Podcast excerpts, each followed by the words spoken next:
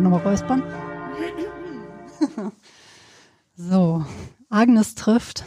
Wir sind hier und sprechen heute über das Fernsein. Agnes trifft aufs Wegfahren, aufs Verreisen, auf Urlaub. Und Peter, genau, Wiebke Ladwig ist hier und Peter Otten, Pastoralreferentin Ja. der Agnes. Und es ist der Podcast aus dem Agnesviertel in Köln. Wir sind in Köln, wir stehen in der Agneskirche. Und du, Peter, fährst morgen weg. Ja, genau. Vier Tage ans Meer. Ähm, ich bin total happy. Äh, wir hatten mit Freunden das schon Ewigkeiten geplant. Wir fahren mit diesen Freunden eben einmal im Jahr weg und hatten gedacht, wir fahren mal äh, nach Harlinger Siel, weil wiederum andere Freunde da einen, einen Wohnwagen stehen haben. Hatten uns schon damit abgefunden, dass das nicht klappt. Aber pünktlich am Montag ist das ja teilweise alles wieder möglich. Jetzt fahren wir nicht mit allen Freunden zusammen, äh, aber mit einem Teil der Freunde.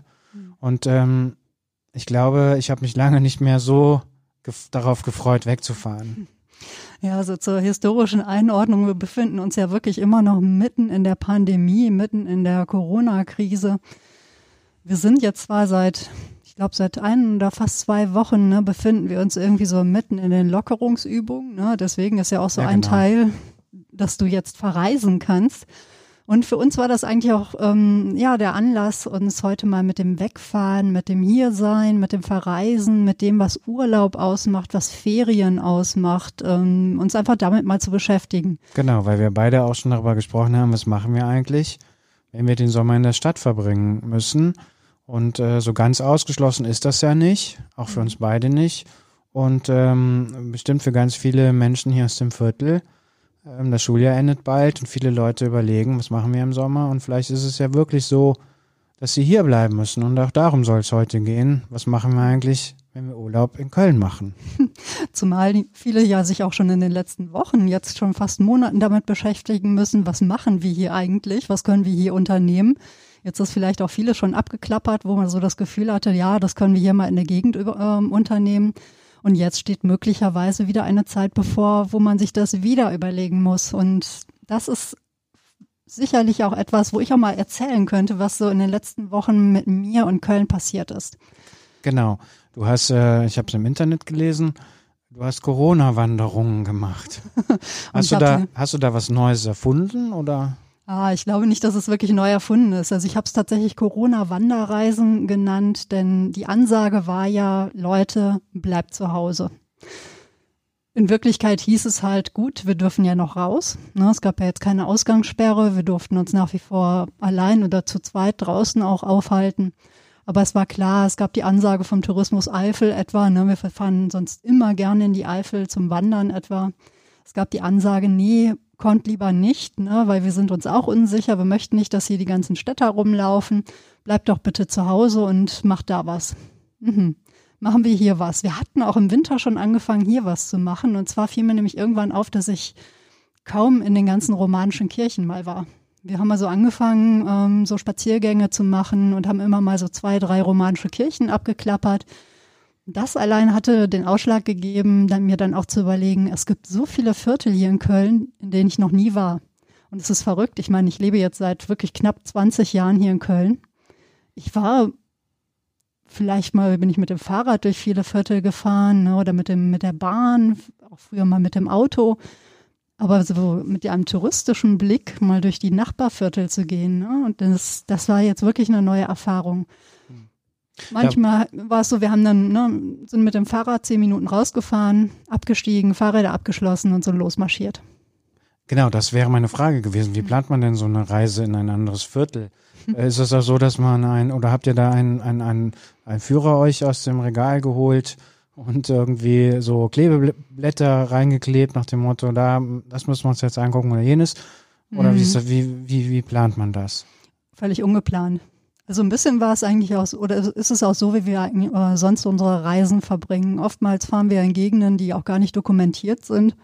Also weniger jetzt die ähm, Orte oder die Gegenden, in denen viele Sehenswürdigkeiten sind, die gut dokumentiert sind, sondern meistens so wirklich das Hinterland, auch gerade ne, in Frankreich etwa.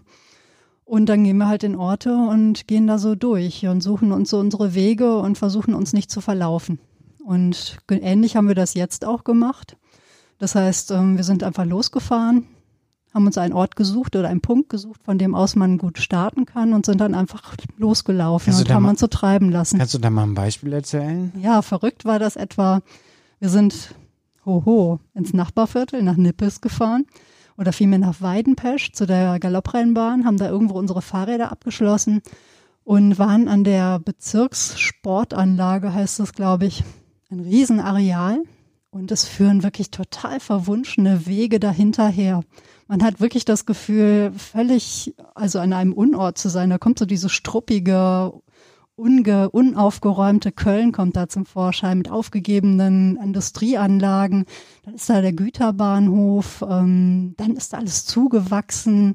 Plötzlich stehen da so seltsame Einsiedeleien, ja, auch so Mobilheime, die ähm, ja aussehen eigentlich wie in Frankreich in den Cevennen, wo man so das Gefühl hat, da sind jetzt irgendwelche Aussteiger, die da leben ein altes Bahnhofsgebäude, aus dem so dumpfe Techno-Musik kam. Ne? Also alles auch so ein bisschen seltsam. Dann kamen wir irgendwie um eine Ecke, da stieg gerade jemand in einen weißen Lieferwagen und ein weißer Mercedes fuhr weg, wo wir schon dachten, oh, jetzt ist hier Tatort angesagt. Also es war eine wunderliche, seltsame, verwunschene Reise durch ein Hinterland, zehn Minuten von unserem Wohnort entfernt. Aber jetzt könnte man ja fragen, was was ist daran spannend? Hm. Ja, es ist halt unvermutet gewesen. Es war eine völlig andere Landschaft, als wir ähm, es erwartet haben. Es war fremd. Und das ist in einer Stadt, in der man sich eigentlich sehr vertraut und sehr heimisch fühlt. Das war ein Urlaubsgefühl, nämlich plötzlich ähm, den Alltag zu verlassen, sich in der Fremde wiederzufinden. Man kennt sich nicht aus ähm, und man entdeckt ja, Landschaften, Gegenden, Lebensformen, die man einfach nicht erwartet hätte. Und das hat so ein vages Gefühl eigentlich auch von, von Urlaub, von Wegsein, von Fernweh auch ausgelöst. Es war auch ein, einfach ein sehr warmer Tag an dem Tag, als wir da unterwegs waren. Und die Luft roch auch irgendwie durch äh, die nahen Bahngleise so metallisch heiß, ne? also auch anders als ähm, jetzt hier im Agnesviertel. Es war ganz fremd. Es war aufregend, es war schön. Ich kann vielleicht von was Ähnlichem berichten. Ähm, zufällig, du bringst mich jetzt drauf, wo du das erzählst. Ähm, meine Frau und ich, wir haben ja ein Pferd, das inzwischen in Roggendorf-Tenhofen steht. Ähm, übrigens auch ein toller Ort und eine tolle Gegend mit dem Stommler Busch, ein riesiges, wunderbares Waldgebiet, äh, wo man wahnsinnig schön spazieren und die Zeit verplempern kann und äh, tolle irgendwie Naturerfahrungen machen kann. Vorher stand das äh, Pferd allerdings in der Nähe von Chorweiler und ähm, ich habe mir sonntags regelmäßig zur Übung gemacht, mit dem Fahrrad dahin zu fahren. Und ich bin dann mit dem Fahrrad am Rhein entlang gefahren, bis es nicht mehr weitergeht, da am Nieler Hafen. Dann fährt man über die Brücke, dann fährt man weiter Richtung Norden. Mhm. Und da muss man ja durch das Fortgelände. Und als ich zum ersten Mal am Sonntag, wo die Stadt Fort leer war, äh, durch dieses Fortgelände gefahren war, das war ein unglaubliches Erlebnis. Mhm. Weil du da diese, also man fährt ja an Gebäuden entlang und wundert sich einmal, wie ist sowas wohl aufgebaut? Also was, welches Gebäude hat mit wem was zu tun? So, also das ist ja ein eigener Kosmos. Aber der war völlig leer. Die Parkplätze waren verlassen. Riesig breite Straßen ohne Autos. Also das war auch so etwas wie ein Unort, ja. Also ein Ort, wo, äh, der, wo am Wochenende die Pausentaste gedrückt ist. Und in der Tat, wenn du sagst, ähm, in Nippes da, wo ihr das da erlebt habt, kommt unvermittelt so ein Urlaubsgefühl auf. Das, ja, das ist so. Also da habe ich zum ersten Mal den, die Erfahrung gemacht, man kann sogar mitten im Fortgelände ähm, Erholung verspüren. Ja, also ich denke, es ist einfach so eine, auch eine Frage wie, wie ne, ob man sich auch darauf einlässt, auf diesen anderen Ort. Und ähm, es ist ja so, dass man im Alltag oftmals einfach ein Ziel hat ne, oder etwas zu erledigen. Und wenn man sich davon mal frei macht, dann beginnt eigentlich eine Reise mit dem ersten Schritt aus der Haustür. Aber du gerade Roggendorf-Tenhofen sagtest, also wir haben nicht nur ähm, uns Viertel ausgesucht, ne, auch so, wir sind auch mal nach Zollstock beispielsweise gefahren und haben das ähnlich gemacht. Ähm, oder mal ja, weiß ich jetzt gar nicht mehr genau, aber ähm, wir, wir sind beispielsweise auch mal Etappen vom Kölnpfad gegangen. Der Kölnpfad ist ein Rundwanderweg um Köln herum in ähm, etwas über 190 Kilometern, führt er in verschiedenen ähm, Etappen einmal um Köln herum. Und da sind wir einmal auch von Bocklemünd nach Roggendorf-Tenhofen gegangen. Es ist wirklich ganz eigenartig. Ähm, man steigt aus der Bahn, also alle Etappen sind auch mit dem öffentlichen Nahverkehr erreichbar, tritt, weiß ich nicht, 50 oder 100 Meter ähm, zur Seite weg quasi und steht in Waldgebieten. Und hm. plötzlich befindet man sich nur wenige Meter von den gewohnten Pfaden, ähm, befindet man sich in einem völlig fremden Gebiet. Und auch das kann Köln sein. Und das fand ich echt faszinierend, weil ähm, Köln normalerweise für mich kein Wandergebiet ist. Ne, oder auch mit dem Fahrrad ist es, wird es einem schwer gemacht. Ja, absolut, ja. Aber es gibt tatsächlich das andere Köln. Und ich, das, ähm, die, die Stadt, die hat für mich jetzt wirklich nochmal ähm, ganz neu gewonnen weil ich einfach in den letzten Wochen mich nochmal anders mit dieser Stadt vertraut gemacht habe und ich habe ihr nochmal eine andere Chance eingeräumt quasi. Vielleicht sie ja auch mir, wer weiß. Und plötzlich ist es für mich auch ein Urlaubsort geworden. Ich konnte mir nie vorstellen, was wollen eigentlich Touristen und Touristinnen in Köln? Wieso hat Köln ne, so eine hohe Anzahl von Tourismus? Und jetzt, was, was kann man wollen in Köln? Als, als auch als Kölner Tourist. Also du bist ja mhm. praktisch eine Kölner Touristin. Ja, ich habe also durch die romanischen Kirchen, durch die Viertel, durch den Kölnpfad auch nochmal entdeckt, dass Köln viel diverser ist, als ich mir das eigentlich so in den letzten Jahren einge, einsortiert hatte, als ich mir das selbst so erklärt hatte. Mein Bild von Köln war klar, man geht immer, ne, ich bewege mich ja auch immer auf denselben Faden, da muss man sich ja nichts vormachen. Jeder hat ja so seine eigene Landkarte, auf der man sich immer bewegt. Und ähm, jetzt so mal diese Verschiedenheit nochmal zu erleben ein Viertel weiter, Riel. Wir haben mal so einen Abendspaziergang durch Riel gemacht und haben entdeckt so diese ganzen prächtigen Häuser ne, aus anderen Jahrhunderten. Also eine ganz seltsame, stille Welt, weil der botanische Garten war zu, die Flora, der Zoo war zu und jenseits davon eine völlig andere Welt. Und äh, dadurch habe ich einfach dann gemerkt, dass mein Bild von dieser Stadt doch sehr, ja, sehr eng ist. Und jetzt weitet es sich wieder. Und vielleicht liegt darin eine Chance, wenn man hier ist, dass man einfach versucht, nochmal diesen touristischen Blick, den man normalerweise anderen Orten nur einräumt. Ne? Vielleicht geht man eben durch Amsterdam oder ähm, Brüssel oder Paris. Da hat man diesen touristischen Blick. Man freut sich irgendwie über vielleicht jede Eigenheit, die man entdeckt oder etwas, was man das Gefühl hat, ah, stimmt, das ist vertrautes Motiv. Oder hier, das habe nur ich entdeckt, das ist ja spannend. Das kann man tatsächlich auch am eigenen Ort erleben. Und das war für mich jetzt nochmal eine neue Erfahrung. Mhm. Aber das äh, macht irgendwie auch deutlich, was du von Urlaub erwartest. Ich glaube, manche Leute, viele Leute, vielleicht wissen sie es gar nicht, was sie vom Urlaub erwarten, oder sie erwarten etwas Diffuses. Sie warten die Unterbrechung, das, die Unterbrechung, das ganz andere. Vielleicht stellt sich auch oft die Enttäuschung ein, dass das mit den inneren Bildern nicht übereinstimmt. Was erwartest du vom Urlaub? Mhm. Also vor allen Dingen jetzt nochmal vom Urlaub in Köln, weil ich glaube, das ist ja so eine Erfahrung vielleicht auch auf die Spitze getrieben. So eine Erwartung. Ja, eigentlich mache ich jetzt hier das, was ich sowieso am Reisen oder am Urlaub schätze. Ich mag das Reisen sehr. Ich hatte auch ähm, zur Vorbereitung auf die heutige Folge mich heute nochmal intensiver mit der Geschichte des Urlaubs und ähm, ja doch des Urlaubs beschäftigt. Ich komme gleich mal zu. Das war nämlich wirklich faszinierend. Also da hast du wirklich einen Floh ins Ohr gesetzt. Aber was ich am Reisen erwarte, ist in der Tat auch Müßiggang, aber Müßiggang oft auch so im, im Zuge des Fortbewegens. Also ich fand es immer sehr schön, ob mit dem Auto oder mit dem Fahrrad oder zu Fuß von Ort zu Ort zu schlendern und ähm, einfach mal zu gucken, was passiert. Also weniger, ne, es gibt ein Ziel, da muss ich hin und da packe ich jetzt mal für zwei Wochen meine Plörren aus und da mache ich dann Urlaub, ne, indem ich, was weiß ich, nichts tue oder wahnsinnig viel tue, also kein festes Programm, sondern vielmehr so dieses, ich kann mal passieren lassen, was passiert und gucke mal, ähm, auf was ich stoße. Und so gab es eigentlich immer so die schönsten Erlebnisse. Ne? Wir waren letztes Jahr, ähm, waren wir drei Wochen in Frankreich und waren lange Zeit davon auch in Burgund unterwegs, brauchten aber sehr lange, um anzukommen. Was einfach damit zu tun hatte, dass wir über die ne, wirklich die kleinsten Landstraßen gefahren sind, waren mit dem Zelt unterwegs, ne, mal so ein bisschen geguckt, wo könnte denn eigentlich ein guter Zeltplatz sein. Und ich erinnere mich, ne, dass wir wirklich in verwunschenen Orten vorbeikamen. Einmal eine ähm, romanische Kirche, auch aus dem 11. Jahrhundert, krumm und schief. Es gab überhaupt keine Tür, sondern die war nach außen hin offen. Und wir sind reingegangen und in dem Moment spielte jemand darin Klarinette. Und zwar so alte Jazzstandards. Und es stellte sich heraus, es war irgendwie ein Engländer, der irgendwie in dem Ort hängen geblieben ist. Und der äh, spielte in diesem Kirchenraum immer mal Klarinette. Fragte uns auch, ob das in Ordnung sei. Ne? Dann und es war ganz merkwürdig. Dann kam noch eine ältere Dame hinzu und dann fing er plötzlich an, Klezmer zu spielen.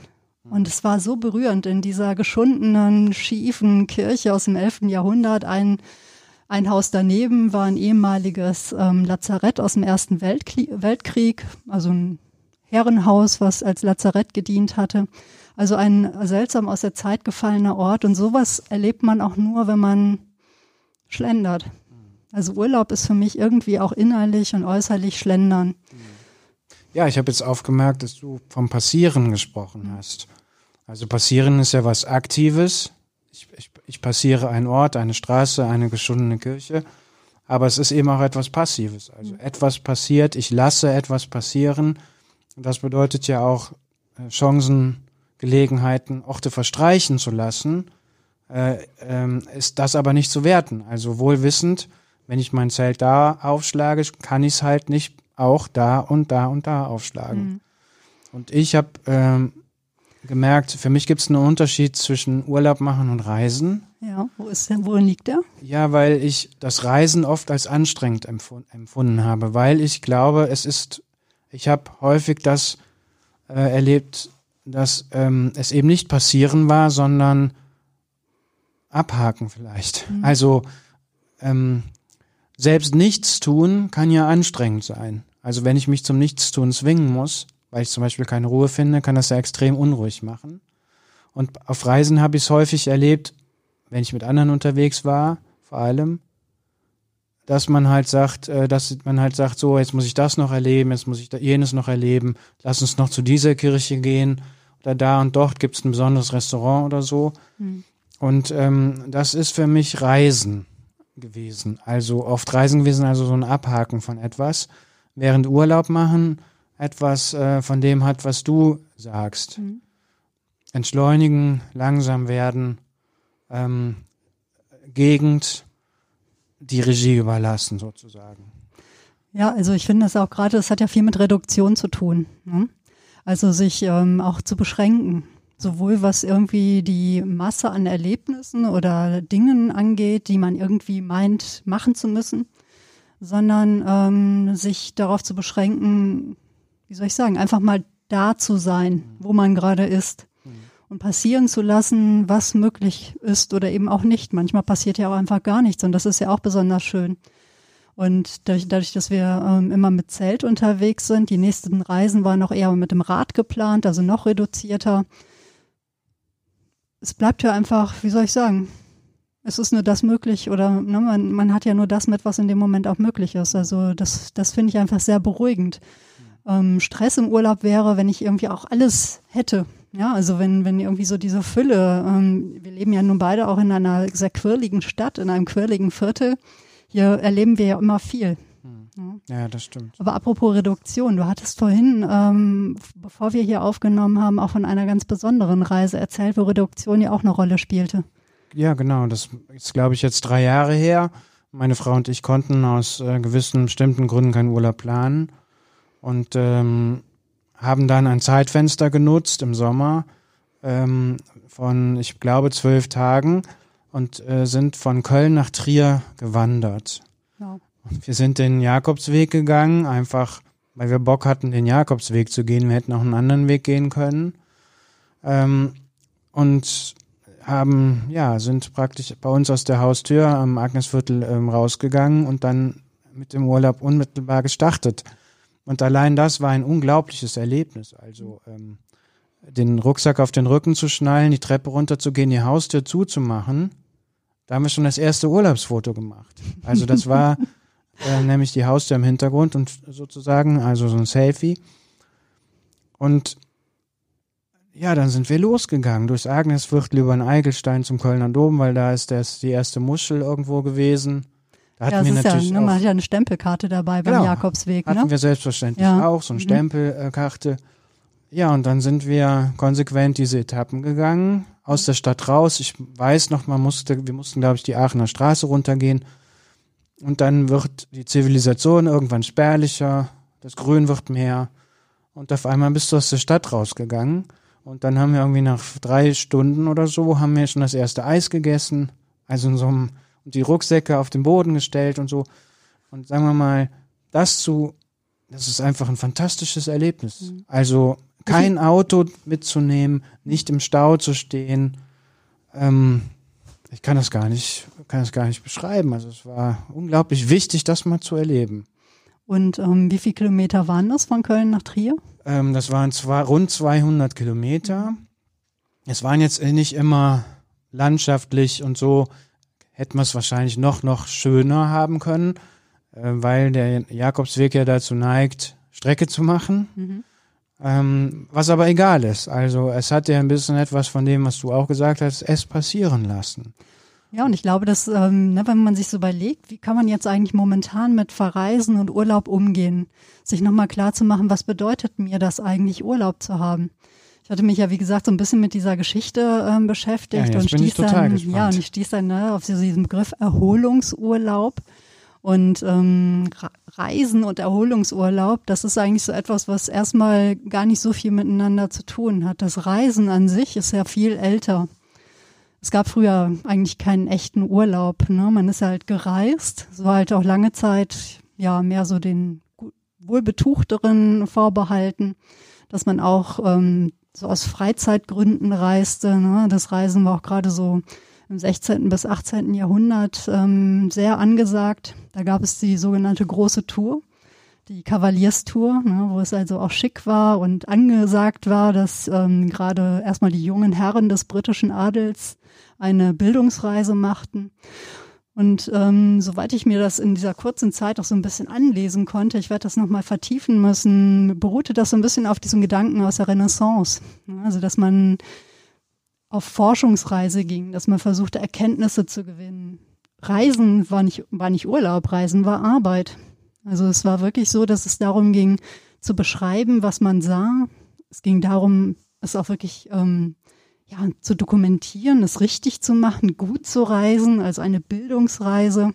Auf die Spitze getrieben hat es ja dann letztlich auch Goethe, ne, der dann Ende des 18. Jahrhunderts ja auch in Italien war. Das große Sehnsuchtsziel auch der vieler Deutscher, ne, das Land, in dem die Zitronen blühen, liegt vielleicht auch ein bisschen mit an Goethe. Ja, oder Alexander von Humboldt. Ja, auch ne, einer Also- der großen Reisenden und auch da eben ein Forschungsreisender. Ne? Also es gab sogar eine, ne, Reisen ist eine Kunst, heißt es, und die, es gibt eine Wissenschaft dazu, die Apodemik. Ach. Ja, ich habe tolle Artikel dazu auch gefunden, die werden wir auch alle in den Shownotes verlinken. Ähm, auch eine tolle Dokumentation ne, über die, die Deutschen, wie sie anfingen, nach dem Zweiten Weltkrieg zu reisen. Auch ein tolles Feature aus dem Deutschlandfunk über die Geschichte des Urlaubs. Aber die Apodemik war eben die Wissenschaft ähm, vom Reisen, vom guten Reisen. Und zwar gab es richtige, regelrechte Instruktionen, wie man eben zu reisen hatte. Die eben, ne, die gerade die jungen Herren an die Hand bekamen, was sie so zu erledigen hatten, wenn es, wenn sie wirklich reisten. Es ging also weniger um Spaß, wenngleich sie ihn wahrscheinlich hatten, ne? Wein, Hoffen- Weib und Gesang. ja. Aber deswegen gibt es halt wahnsinnig viele Dokum Reisedokumentationen aus der Zeit, weil die ähm, waren angehalten zu zeichnen, aufzuschreiben, ähm, was sie an Erkenntnissen gewonnen hatten, was sie beobachtet hatten. Also es war wirklich eine wissenschaftliche Kunst zu reisen. Und das hat sich eigentlich dann erst geändert, als ähm, so die Eisenbahn erfunden wurde, als auch Schiffsreisen möglich wurden, also als wirklich auch so ein Tourismus entstand, dass auch Menschen, die nicht den betuchten Kreisen angehörten, auch reisen konnten, als es für sie erschwinglich war, in die Welt zu fahren. Und Urlaub regelrecht ist wirklich noch was ganz Neues, was, also was, was ziemlich Junges. Es war schon so, durch die Industrialisierung war es eigentlich ins, ne, irgendwann auch so, dass die Menschen dauerhaft gearbeitet haben. Vorher waren ja eigentlich mehr alle, äh, viele selbstständig sozusagen, ne, hatten eine Werkstatt oder ähm, einen Laden, eine Praxis, wie auch immer, oder haben sich eben in Selbstversorgung ernährt. Da gestaltet man seine Tage ja eben selbst oder eben auch nach, ähm, dem, was die Jahreszeiten erfordern. Oder man war eben auch abhängig beschäftigt, ne? also Personal, da hatte man ja sowieso kaum ne, Anspruch auf freie Tage. Das ist ja, gibt's ja heute auch noch Gesellschaften, wo das verpönt ist. Also ich denke an Japan, Ja, die längst nicht so viel Urlaub haben wie zum Beispiel Menschen in Europa, ja, wo es äh, schick ist, eigentlich auf der Arbeit aufzukreuzen. Ne? Ja, ich meine, ich bin ja selber selbstständig und kenne, lebe ja auch in so einer Welt der Selbstständigen und kenne da auch genügend, die nie Urlaub machen. Ne? Also das, äh, was man hier so kennt, also es gibt so seit, Moment, ich habe es mir aufgeschrieben, muss aber nochmal gucken. Ähm, es gibt in der Tat erst seit 1963 ein Bundesurlaubsgesetz. Und zwar, ne, die Industrialisierung hat halt dazu geführt, dass alle ständig gearbeitet haben, weil die Maschinen liefen ja immer. Ne, die wurden ja nicht müde. Und 1895 wurde überhaupt erstmal eine Sonntagsruhe eingeführt. Und da, ähm, es war einfach so, dass die Gewerkschaften sich organisiert hatten und ohne die Gewerkschaften, naja, hätte es wahrscheinlich nichts gegeben, weil das, das Lustige war tatsächlich, da muss ich echt schmunzeln. Das war noch Mitte des 19. Jahrhunderts so, dass die Leute, die mehr geistig gearbeitet haben, die konnten sich einen Attest holen vom Arzt wegen Neurasthenie, ja, dass sie sich äh, geistig oder dass sie nervlich angegriffen sind, weil sie so schwer geistig arbeiteten. Verrückt. Und die Leute in den Fabriken oder die auf dem Land arbeiteten, ne, die arbeiteten ja in der frischen Luft oder in ihren schönen Fabriken, die brauchten keinen Urlaub. Das gibt's ja nicht. Also man brauchte auch sehr lange Zeit immer irgendwie auch eine Erlaubnis vom Dienstherrn zu reisen. Selbst Goethe ist ja erst unter Pseudonym gereist, weil er immer Angst hatte, dass ihn sein Fürst da zurückpfeift, weil er keinen triftigen Grund hatte, um zu verreisen. Das mit den triftigen Gründen kennen wir jetzt auch schon wieder hier aus Corona-Zeiten. Ne? Stimmt, ja. Das heißt, man brauchte eigentlich mal eine Erlaubnis. Und deshalb so Urlaub zu machen, ist wirklich so etwas, was recht neu ist. Es ist eigentlich so erst nach dem Zweiten Weltkrieg ähm, aufgekommen, dass es auch so verfassungsrechtlich verbrieftes Recht auf Urlaub gab. Erst zwei Wochen und äh, da drei Wochen. Inzwischen sind wir bei gesetzlich, es stehen dann vier Wochen Urlaub im Jahr zu. Und ähm, es war mal, es gab äh, wirklich auch gute Zeiten, wo auch die Leute sechs Wochen Urlaub haben, aber das ist ja inzwischen auch nicht mehr so. Es gibt ja wirklich da einen Rückschritt in Sachen Arbeitnehmerrechte. Aber das ist äh, auch, dass ein Massentourismus aufkam, Pauschaltourismus, ne, dass Menschen ähm, anfingen, auch wirklich verreisen zu wollen. Das war wohl tatsächlich nach dem Zweiten Weltkrieg vor allem so, dass die Leute wollten halt einfach mal was anderes sehen. Was, ist, was man gut nachvollziehen kann, Ja. dass Menschen diese Sehnsucht hatten, ja.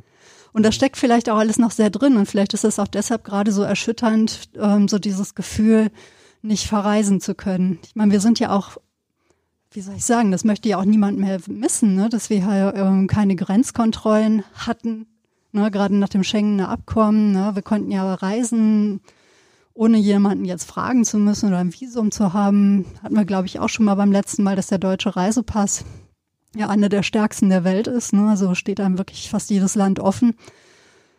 Ja, und jetzt?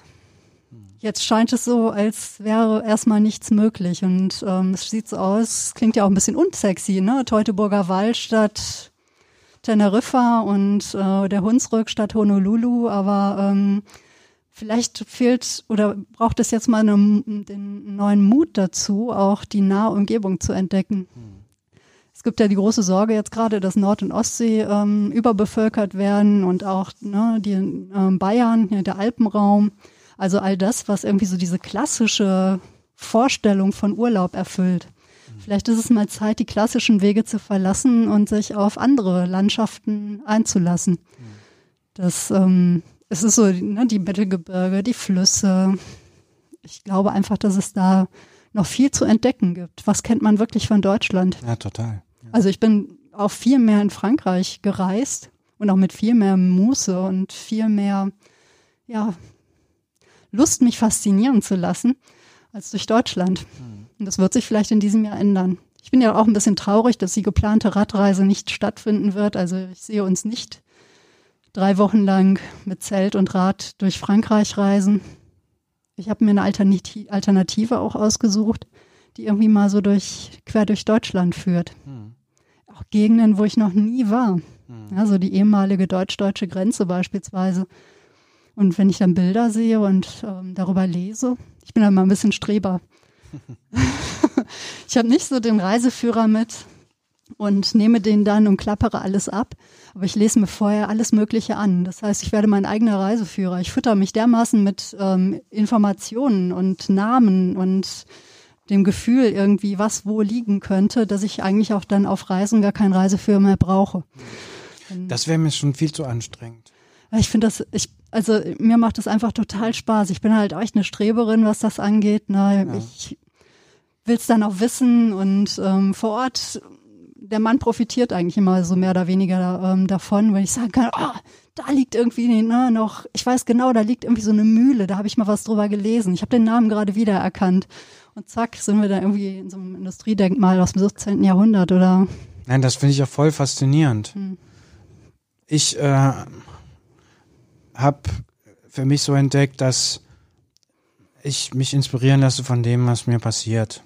Ja. Also zumindest, wenn ich jetzt hier so an die Eifel-Urlaube äh, denke, an diese, an diese Wanderung, von der ich erzählt habe oder so. Und ähm, ich finde es ja sehr faszinierend, äh, wenn es einem gelingt, im Urlaub so kulturwissenschaftliche Untersuchungen, by the way, äh, noch mitzuerledigen. Also da muss man gar nicht äh, nach Peru oder in die Anden reisen. Wenn man mal durch die Eifel gewandert ist und an einem Gasthof gelandet ist mit einer Bundeskegelbahn und äh, wo es noch irgendwie Teppichboden auf den Schlafzimmern gibt und den Knick im Kopfkissen und ähm, eingepackte Marmelade und abgezählte Brötchen oder so. Also kannst du wunderbare Studien über die, die Familien anstellen und, und das, also die das jetzt betreiben und so. Und das finde ich wahnsinnig interessant, weil ich dann gehen so, so Geschichten in mir los, dass ich denke, was sind das wohl für Leute? Wie sind die da dran gekommen? Ist das ein Familienbetrieb? Macht er das gerne? Fühlt er sich verpflichtet, das Hotel weiterzuführen oder die Pension oder so? Und ähm, da habe ich einen unglaublichen, unglaublichen Spaß dran. Ja, ich meine, Kulturgeschichte ist ja auch nichts, was nur anderswo passiert, ne?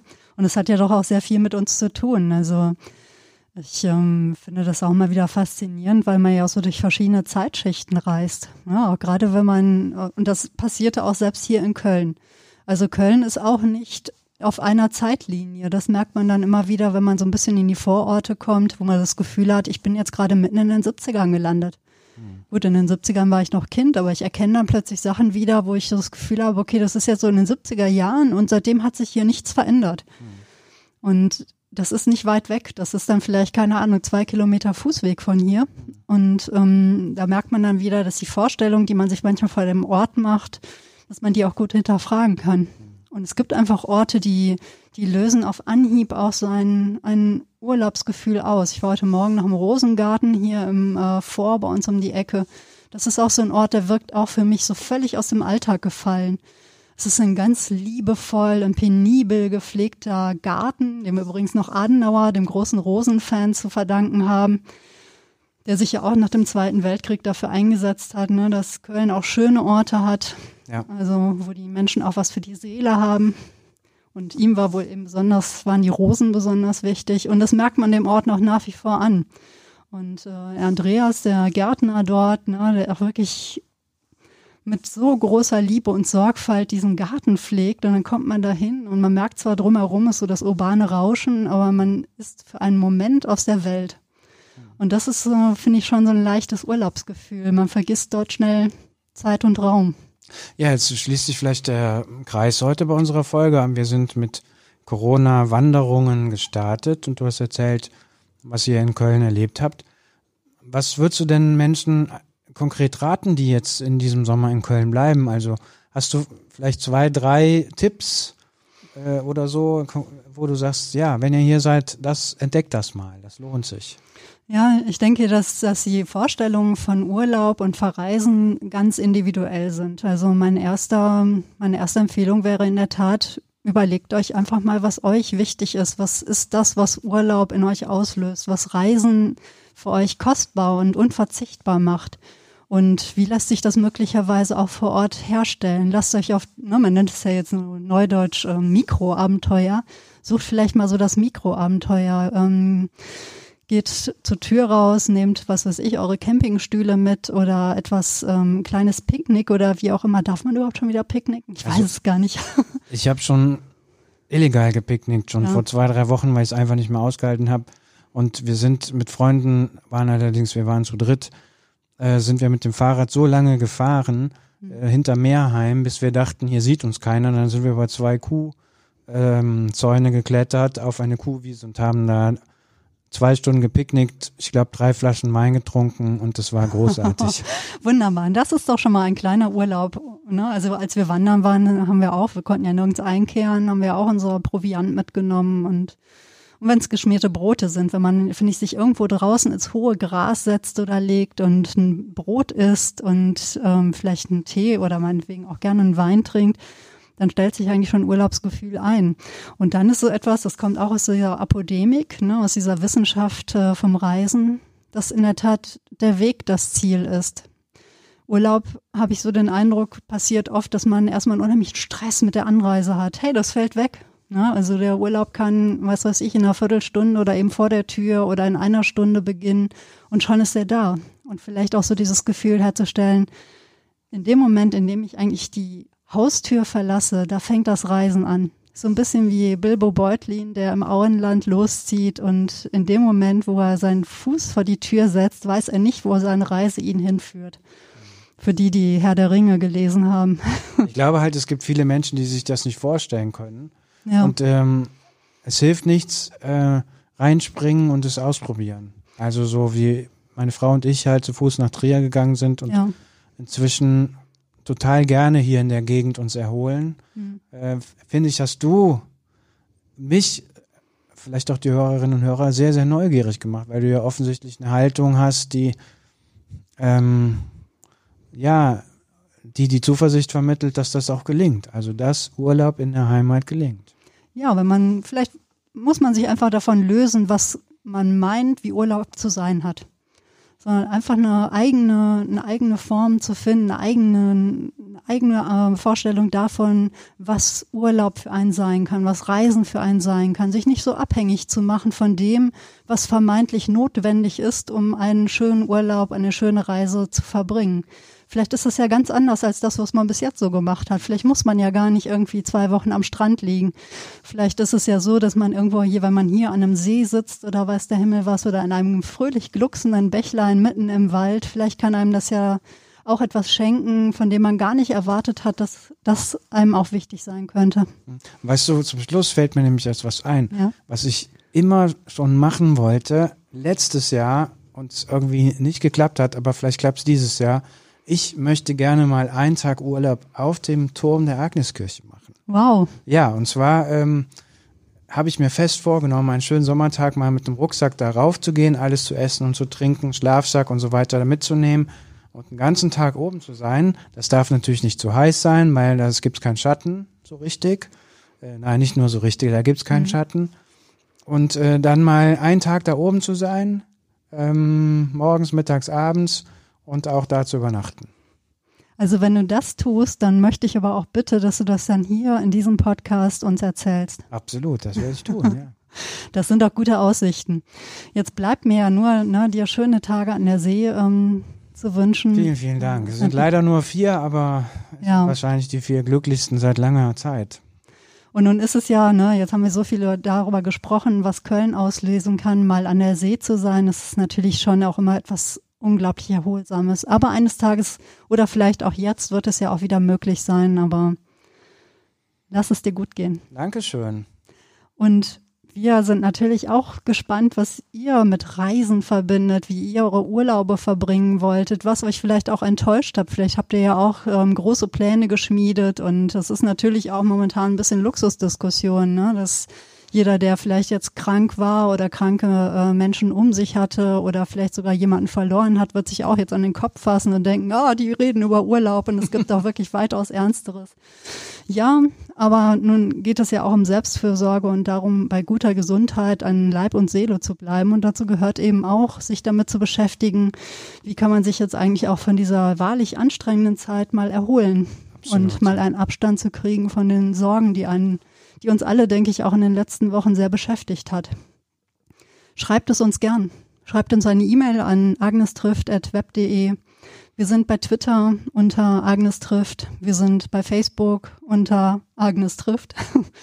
Und ähm, Peter Otten, Wiebke Ladwig, ihr findet uns auch sonst so, wenn ihr uns vielleicht auch eine Direktnachricht schreiben möchtet oder was auch immer. Wir freuen uns, wenn ihr zuhört. Wir freuen uns, wenn ihr uns weiterempfehlt. Ihr findet uns bei Spotify, iTunes, allen möglichen Podcatchern und natürlich auch bei unserer Home, also unserer Heimatbasis bei Podigy. Lasst es euch gut gehen in jeder Hinsicht, ob ihr verreist oder nicht. Also, bis bald.